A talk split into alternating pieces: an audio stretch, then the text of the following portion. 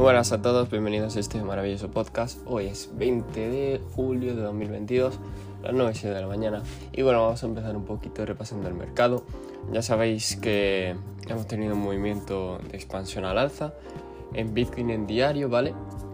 En Bitcoin en diario eh, ha salido del rango, ¿vale? Por lo que ahora hay que comprobar si es una desviación o es de verdad una, una salida del rango sana para el precio, ¿vale? Y que continúa al alza. ¿Esto cómo se va a comprobar? Pues si el precio consolida por encima de la parte alta del rango durante un determinado tiempo, esto nos llevará a precios superiores. Una cosa que todavía sí que no ha roto es la M55 en diario, ¿vale? Que está justo por el precio en el que está, por los 23.000, 24.000, ¿vale? Y no lo ha roto y consolidado por encima de ella, que es lo que necesita prácticamente para cambiar mi, escenario a, bullish. En cuatro horas no hay, prácticamente no hay nada de qué hablar, ¿vale? En cuatro horas estamos súper alcistas, no veo debilidad en el movimiento, no veo por qué meter short, no veo nada, ¿vale? Y poco más, la verdad. Em, por parte de las altcoins, de la misma manera, han subido mucho, ¿vale? Eh, algunos lo están haciendo bien, como Ethereum, ¿vale? ya están consolidando por la parte que tienen que consolidar, aunque aún le queda desarrollo. Y en cuatro horas Ethereum tiene una, una, fuerza alcista bastante impresionante, la verdad, porque está consolidando y no está cayendo por parte de los índices, ¿vale? Eh, estructura alcista, ¿vale? Eh, totalmente. Eh, probablemente sigan subiendo más. Por ejemplo, estoy viendo el, Nasdaq, que puede subir perfectamente a los 12.700 o algo así, ¿vale? Para consolidar y, luego ver qué hace el precio. Pero por ahora esa sería la, la, la estructura principal.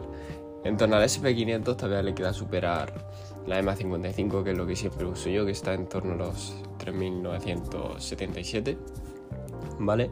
Pero tiene una estructura muy alcista y va con fuerza alza, así que por ahora se ve bien para los índices. El oro sigue igual, el oro está, es que sigue, lleva ya varios días en la misma zona, los 1700, ¿vale? Así que podría caer a los 1675, que es el último soporte que ha tenido.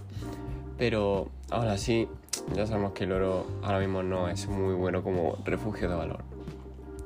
Quiero ver la dominancia de Bitcoin, ¿vale? Porque eh, según he visto, me comentaron ayer que está subiendo, y es verdad, ha subido un poco, ¿vale? De 42 a 43.